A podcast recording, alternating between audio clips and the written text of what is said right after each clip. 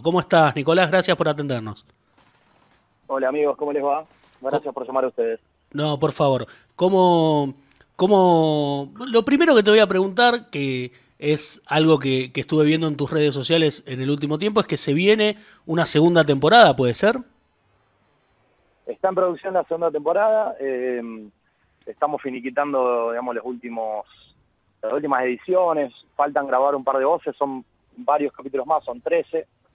Eh, y está centrado, es una especie de precuela, eh, digamos, que, narra la historia de Javier hacia atrás, eh, arrancando, digamos, desde el momento en el que él se sube a ese colectivo, digamos, hacia atrás, de alguna manera. Y, y, el eje de esta temporada va a ser la salud mental, básicamente. un tema que quizá dejamos un poco sobrevolado en la primera temporada, que a mí me intrigaba, la pregunta de, bueno, ¿cómo es que alguien se vuelve loco? Y cómo trata la sociedad a la gente que tiene algún padecimiento mental. Eh, un poco toda la, temporada cuenta la vida de Javier y analiza eh, esos eh, esa especie de, hechos proféticos, digamos, que uno viendo en retrospectiva, digamos, avisaban que por qué le pasó a él lo que le pasó. Por qué en él se cargó todo ese estigma eh, y bueno, ¿qué, qué, qué trato le dio la sociedad previo al día de Scratch a Javier. Perfecto. Eh, hablamos, arrancamos esta nota mencionando que el 17 de noviembre de 2019 él tomó esta decisión, pero hay que contar un poco lo que sucedió antes. El 12 de octubre de 2018, una chica en, la guardia de un hospital manifestó que un muchacho que supuestamente vendía revistas de una banda en el colectivo, eh, le había ofrecido una, ella la leyó y luego comenzó a sentirse mal. Eh, dijo que, eh, cito textualmente, me había drogado este chabón, avisó al colectivero, pero el dios punk ya se había bajado. A partir de ahí, ella graba un audio, se viraliza, la descripción que hace va llegando a, un montón de personas que por la descripción, valga la repetición, eh, dicen, eh, llegan a la conclusión de que era Javier Mesina, porque era un personaje muy conocido en la ciudad de Rosario. Lo que sucedió después es que eh, no, no, se comprobó que esto haya pasado y que el cuadro que ella presentó se dice que fue compatible con un ataque de pánico, ¿verdad? Sí, un poco esa es la conclusión a la que llevamos, digamos, hablando con la toxicóloga, que es la que, la que ha un poco de luz, digamos, sobre cómo funcionan este tipo de drogas, descarta la posibilidad de que haya habido, eh, digamos, burundanga de por medio y, que probablemente lo que pasó fue, fue más un ataque de pánico, también ligado a la, desinformación, ¿no? Porque eh, la chica genuinamente se sintió lo que sintió.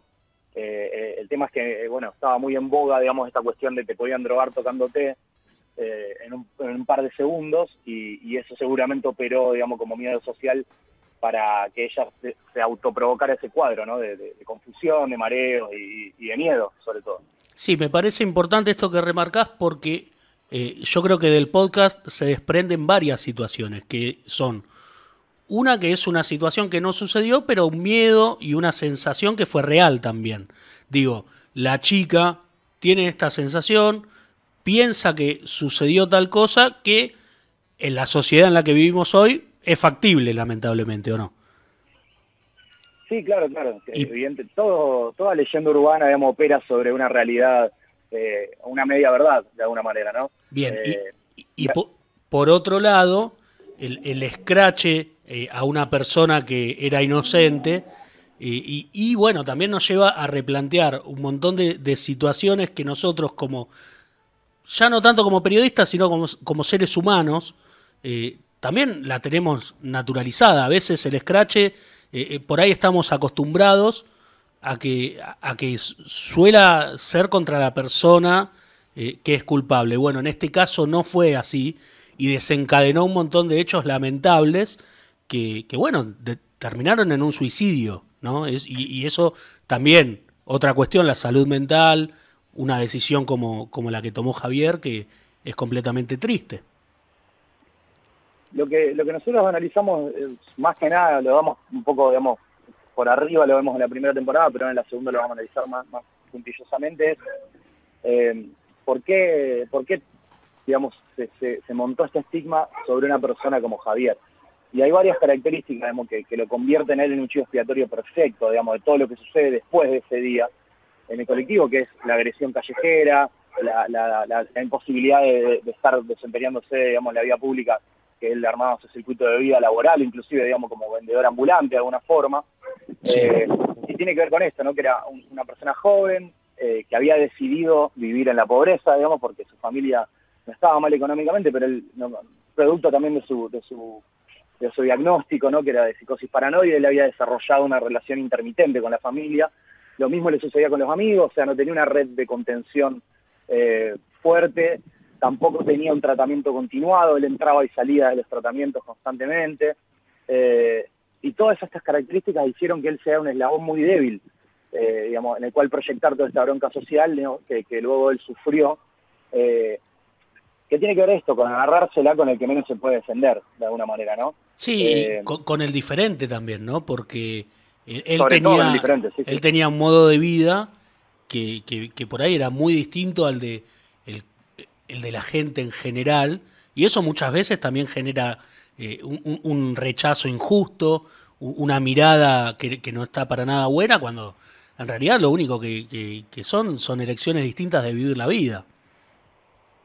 Sí, de hecho, eh, lo que nosotros pudimos investigar también es que justamente él eh, ya había sido víctima, digamos, de, rechazo y de marginación, inclusive dentro de un movimiento como el movimiento punk, digamos, que hace gala, digamos, de contener a los, a los diferentes, de alguna manera, él adentro, digamos, de los círculos de, la música under y la música punk en particular, digamos, ya había sufrido, eh, justamente por esta decisión tan radical, ¿no? De, tanto estética como, como sus letras, eh, como la música que había elegido tocar, que era un, punk más bien melódico, digamos.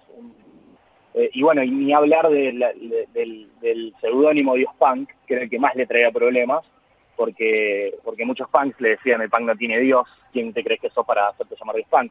lo cual en algún momento funcionó eh, como una puesta en escena de él provocativa, porque Javier, digamos, lo, podemos digamos, reconstruir a través de toda su, vida artística, que la pudimos eh, bucear más profundamente, eh, hablando con gente y tomando contacto, digamos, reconstruyendo toda su discografía, que, es una tarea difícil porque hay mucha, la, gran mayoría de la música no está en internet y ha quedado por ahí desperdigada en compacts que él le ha regalado, le ha vendido por pocas monedas a mucha gente, que la, tuvimos que hacer una especie de arqueología cibernética para poder hallarla, eh, que nota básicamente eso, que, que, él, él, era un provocador.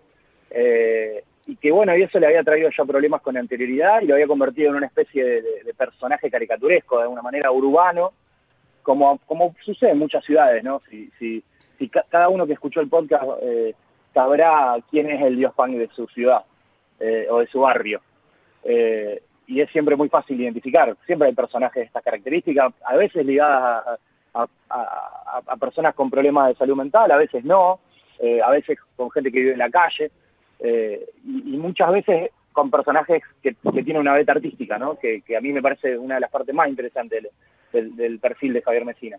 su, puesta en escena artística, digamos, que tiene que ver en algún, de algún modo con un autotratamiento que él se daba como manera de llenar el vacío que le provocaba su, psicosis. ¿no? ¿Vos eh, lo conociste primero musicalmente o, conociste después eh, por, esta situación que él había estado atravesando? No, no, yo lo conocía, él era muy conocido en Rosario porque tocaba en la peatonal, digamos. Eh, él, se disfrazaba con esa túnica negra y cantaba sus temas en la peatonal desde hacía muchísimo tiempo, desde el año 2007 prácticamente. Sí y de hecho había tenido un paso fugaz por los medios de comunicación. Él era muy insistente, entonces iba a las radios, eh, viste, hablaba con la gente, eh, pedía que le, que le pasen su música, que le hagan notas, le dejaba el fanzine. Eh, él era un gran militante, digamos, de la autogestión y, mucha gente lo conoció por eso. Él deambuló por un montón de, programas y mucha gente de, los medios y sobre todo del rock lo conocía. De hecho, él, llegó a, tocar en un momento en el mismo escenario con Bulldog, que era su banda favorita, una, banda Rosario que supongo que conocerán, porque es una, una banda que tuvo su, gran momento digamos, de, popularidad en, alguna época y sigue, de hecho, sigue activa. Em, por lo cual era un personaje conocido por eso. Eh, él ya era conocido no solo para la gente que escuchaba punk, sino para cualquiera que caminaba por la calle, conocía quién era. Eh, sin duda no conocían su nombre, digamos, todos lo conocían como Dios Punk porque era lo que decía su traje. Em, y yo lo conocí primero así y después lo conocí en persona, como, como cuento en el podcast, eh, un día que lo, que lo, lo entrevistaron, digamos, los conductores de un programa en el cual yo era eh, productor, eh, en un programa de televisión. Yo sí ya lo conocí en persona y quedé un poco... Me, resultó extraño, digamos, cómo era él afuera del escenario, afuera de cámara, antes de montarse como, como Dios Punk, porque era muy asimétrico, digamos, el, perfil. Era un pibe muy tímido él, eh, muy bueno, muy amable, y cuando se disfrazaba y entraba en escena era, era una persona bastante performática, ¿no? Era un loco, digamos, en el escenario. Claro, había, eh, había una transformación. Eso era llamativo. Em, él, eh, decíamos que, que, sufrió linchamientos, persecución. vos decías que tenía una red de contención bastante frágil, de acuerdo a, tu laburo de investigación, que en estos nueve episodios y un décimo que es un bonus track eh, hiciste para, para la segunda muerte del dios punk, eh, ¿qué pudiste averiguar sobre, sobre su entorno? Digo, a partir de esta situación que él vive eh, y, que, que, él se, se, aísla y cada vez se le va haciendo más, más difícil y oscura su situación, ¿qué era lo que él tenía alrededor? ¿O cómo era su vida, porque él también en ese momento decide, eh, vos decías que tenía como idas y vueltas con su familia y que había de alguna manera decidido alejarse de ellos. Eh, ¿Cómo era su vida y, a, quién tenía, cuáles eran esas pocas personas que tenía cerca? Bueno, él, cuando arranca, digamos, con, la banda, eh, que fue en el año 2007, 2006, eh, tenía un grupo de amigos que eran chicos más jóvenes que él, con el que yo tengo relación ahora a partir de todo esto, porque eh, habla Mura, el bajista, el primer bajista de Sueños Fan Rock, habla en la, primera temporada, pero luego yo me empecé a acercar a ellos y empecé a conocer, y de hecho entrevisté a algunos de los otros eh, ex compañeros de banda, y lo que contaban era que, era difícil tener una banda con Javier porque era una persona muy excéntrica. Entonces, eh, después de ese primer disco que, un poco tiene algún reconocimiento en la escena under de acá Rosario, le empieza a, negarse a tocar en bares, a negarse a, pagar, digamos, pagar para tocar, básicamente, o a vender entradas para tocar, sí. que, es esta forma subrepticia, digamos, en la cual a veces los dueños de bares y de, lugares de recitales, digamos, explotan de alguna forma a los músicos, eh, empezó a tener, eh, digamos, formaciones cada vez más fugaces la banda. Eh, supongo que también por alguna razón, por lo que cuentan los chicos que tocaban con él, porque bueno, una persona un poco destaruda, encaprichada, digamos, con sus principios y con, y con lo que él consideraba que había que hacer. Entonces, bueno, a veces la gente se cansaba y, dejaba de tocar con él. Y eso sucedió durante 15 años, bueno, no 15, 12, eh, digamos, si, tomamos 2007, 2019, que es su muerte. Fue cambiando muchas veces la banda de integrantes y también con su deterioro eh, mental por, por justamente esta cuestión de entrar y salir de los tratamientos psiquiátricos que él tenía, eh, bueno, eh, empezó a, tener una vida cada vez más ligada a la calle, ligada, se fue a vivir a una pensión, vendía lo que él producía o, por ahí revendía cosas como artesano, como eh, vendía remeras, hacía ropa, copiaba CDs, hacía fanzines, digamos, y, un poco él había empezado a vivir un poco así, con poco, eh, con ayuda de su padre a veces un poco escondida, que le, que le, daba plata, digamos, de, forma, digamos, que, él no se enterara, eh, porque, porque él era, se enojaba mucho cuando se daba cuenta que el padre le estaba tratando de, ayudar. Y, y, para cuando le pasa lo del Scratch, hace un par de años que no tenía contacto con el padre, y bueno, cuando, cuando él cae detenido, el padre lo va a buscar y ahí se reencuentran y, restablecen la relación. El padre se entera que Javier a veces lo iba a buscar a los lugares eh, donde él trabajaba, eh, pero él nunca se había enterado. Eh, con, su hermana con su hermana tiene una buena relación, pero bueno, también era un poco, era difícil hallar Javier, en un momento ya no usaba más celular, no usaba redes sociales. la paranoia lo había empezado digamos, a alejar de toda de toda la tecnología que él percibía como algo peligroso, y esto estamos hablando antes del scratch inclusive. Eh, entonces, bueno, eh, cada vez tenía menos amigos y, su círculo era cada vez más pequeño, de alguna manera. Ok, el, la segunda muerte del dios punk obtuvo el premio Gabo 2022 en la categoría audio que entrega la Fundación Gabriel García Márquez y también el premio a mejor producción en el Festival Internacional de Nuevas Narrativas de No Ficción del año pasado. Eh, ha tenido muy buena repercusión, ha tenido aceptación. Me, interesa saber qué, qué comentarios te ha llegado de la gente y también a partir de esto que hablábamos al principio de la nota, de que es un podcast que más allá de eh, la salud mental y la historia de Javier Mesina, el dios punk, toca un montón de temáticas que en la actualidad están en boga, ¿no? Eh, el, scratch, eh, los, los, abusos, si bien él no lo había cometido, se lo señaló como responsable de uno en un principio. Quería saber si vos te habías planteado o tenías dudas al principio sobre cómo iba a ser recibido este material, porque si bien estamos hablando de una persona inocente, estamos hablando de dos cosas muy sensibles, ¿no?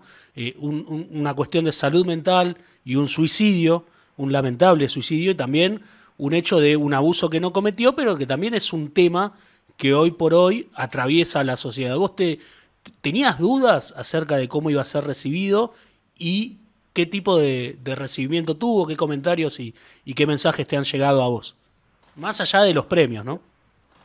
Sí, sí, sí, te entiendo la pregunta. Eh, sí, la verdad que cuando lo estábamos haciendo, eh, digamos, esto comenzó como un trabajo que era mi, tesina, digamos, para, para recibirme de la carrera de licenciatura en comunicación.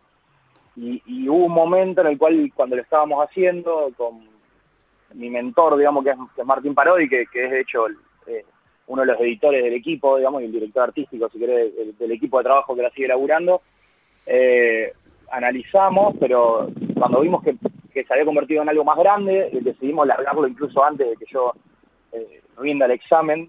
Eh, y ahí, bueno, sí, decidimos tomar ese riesgo, basado un poco en, la confianza que, me da el, laburo en equipo que tenemos nosotros, que, digamos, cuenta, digamos, con desde el principio, desde, que empezamos a, diagramar el guion, con la mirada, digamos, de, mi novia, mi compañera, que, es la, la diseñadora gráfica del equipo, la que diseñó las carátulas, eh, y, otros materiales digamos, estéticos que, acompañan, que son una parte bastante importante sí, sí, también ha, del... ha hecho un laburo muy, muy interesante.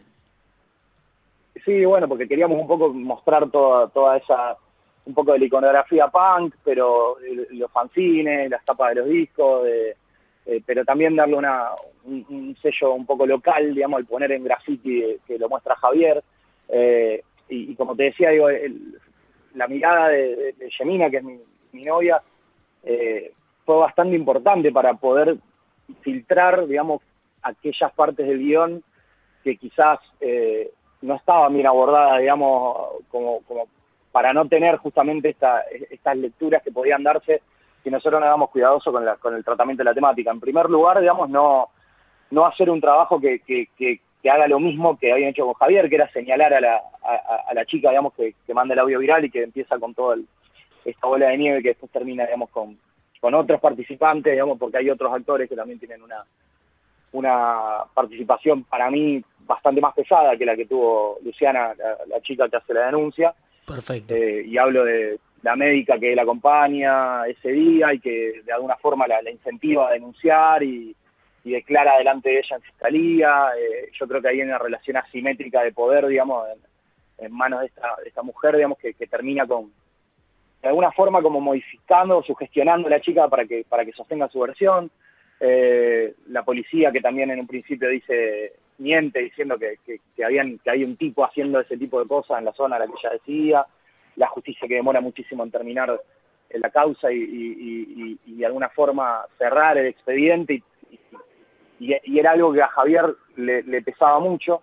Eh, bueno, y, un sinfín, digamos, todo el, todo el mundo que compartió la, publicación, incluso y, cancelaciones, digamos, que le hicieron a Javier, posteriores a, que a que se sepa que no, que no había sido culpable de esto que se, que se lo denunciaba, digamos, y, bueno, y todos los que lo agredieron por la calle, queriendo hacer justicia por mano propia, eh, durante el último año de vida de Javier, que fue realmente tormentoso. Eh, ese enfoque lo fuimos construyendo grupalmente y bueno, la mirada de, una mujer hacía falta para justamente no terminar eh, señalando a, esta chica porque yo creo que el producto hubiera sido mucho más pobre, no hubiera dado el debate que nosotros queríamos dar. Y, por suerte esto creo que fue entendido por la gran mayoría de las personas. Hemos recibido muy pocas devoluciones de, de, gente que, entendió mal o que se quedó con otra idea de lo que, lo que queríamos decir, que era poner en discusión este tema que eh, yo creo que en este momento está gozando mejor salud esa discusión, pero en el momento que nosotros empezamos a hacer este, este podcast estaba, eh, era una discusión bastante deteriorada, era una discusión eh, en la cual fácilmente podían señalar a quienes quieran darla como anti mujeres, antifeminismo, digamos. entonces, bueno, en ese sentido fue lo laburamos con, mucha responsabilidad, con mucha conciencia y, con un trabajo de investigación muy serio eh, para poder eh, mostrar todas las cartas y tratar de no opinar demasiado, sino construir el punto de vista a través de cómo están ordenados, digamos, los, los datos y las partes, digamos, que nosotros seguimos mostrar, digamos, de esta, de esta historia. Eh, bueno, y, creo que de algún modo mayormente ha sido, ha sido entendido como un aporte. Sí, yo creo que esto que vos eh, remarcás de, no señalar a, la chica, eh, se nota y está muy bien encarado, e, esa, es la sensación que a mí me dio, eh, me parece que tiene un valor también porque como yo te decía, atraviesa un montón de temáticas que están vigentes hoy en la sociedad, y más allá también de, este... de esta duda que puede llegar a surgir sobre cómo será recibido, qué sé yo, nosotros también somos periodistas y, cuando hay una historia que creemos que es interesante y que merece ser contada y que hay que contarla, quizá tampoco haya que pensar demasiado, ¿no? Sí, sí, estoy de acuerdo. Eh, digamos, lo que nosotros no, podíamos medir en ese momento era que la amplificación, eh, que, era inesperada, digamos, que fue inesperada de hecho, eh, hace que, digamos, todo se mire con, un microscopio. entonces cualquier cabo suelto que podíamos haber dejado quizás podría haber tenido problemas y, y, por eso fue tan obsesivo el nivel de, revisión que tuvimos y, y, la atención que le pusimos a, cómo contábamos la historia. Eh, y, que ahí hay un, me parece un gran hallazgo también de, de Martín, digamos, de, con quién discutir y la estructura del guion, más que nada, digamos, a nivel arco narrativo, eh, que fue ponernos en los pies eh, primero de Luciana y después de Javier para contar la historia.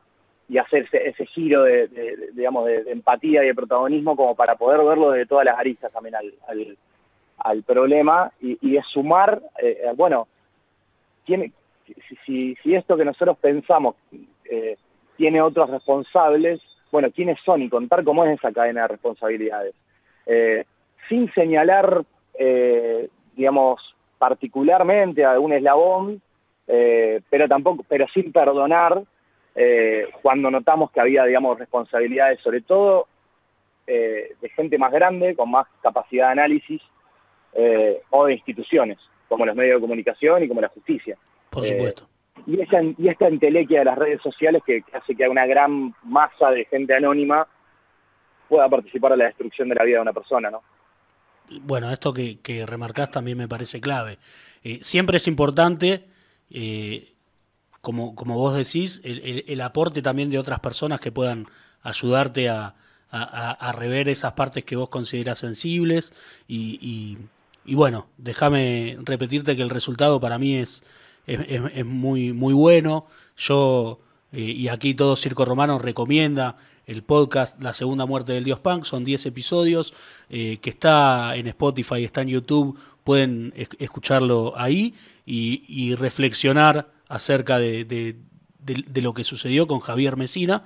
Y bueno, nada, felicitarte desde acá, queremos, por, por tu laburo. Eh, vamos a estar esperando esta, esta segunda temporada que todavía no tiene fecha, ¿verdad? Estábamos pensando que sea sobre marzo-abril, pero bueno, hay algunas cuestiones eh, que no tienen que ver tanto con la producción, sino con papeleo y cuestiones legales, digamos, que, que, requiere una historia de este tipo, más, más que nada nosotros ahora que queremos dar el salto, digamos, a constituirnos como, como productora y, hicimos una alianza con Posta eh, para poder sacar esta segunda temporada, digamos que, que ya entra en otros canales, digamos que tiene más que ver con industria. Eh, esto fue un producto autogestivo bastante inocente, como lo construimos, digamos, sin saber que iba a tener este, esta repercusión. Entonces ahora tiene, tiene que haber otro, otro laburo más prolijo, digamos, antes de sacar una segunda temporada, porque, eh, bueno, esto creció y queremos seguir contando más historias. Tenemos otras historias en carpeta también para laburar.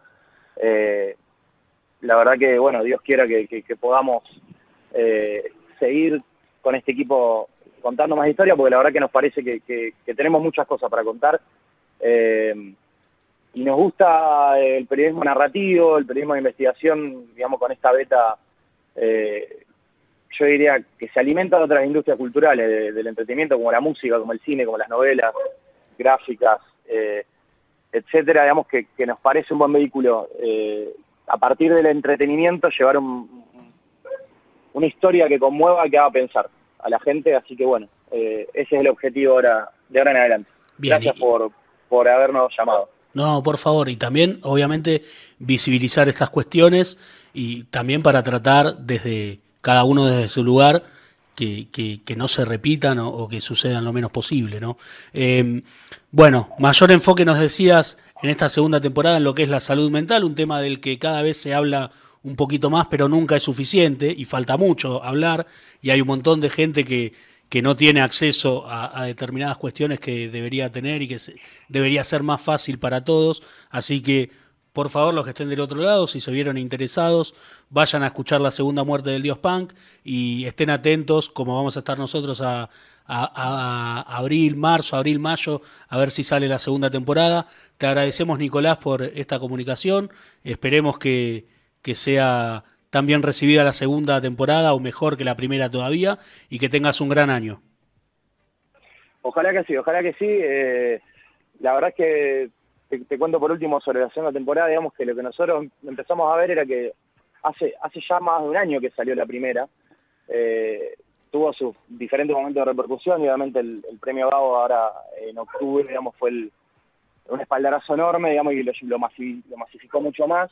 Eh, pero nosotros lo que estamos viendo es que al principio las personas se interesaban por estas cuestiones de la historia eh, relacionadas a, los, ejes que, tratamos cuando charlamos, digamos que esto tiene que ver con la cancelación, con la burundanga.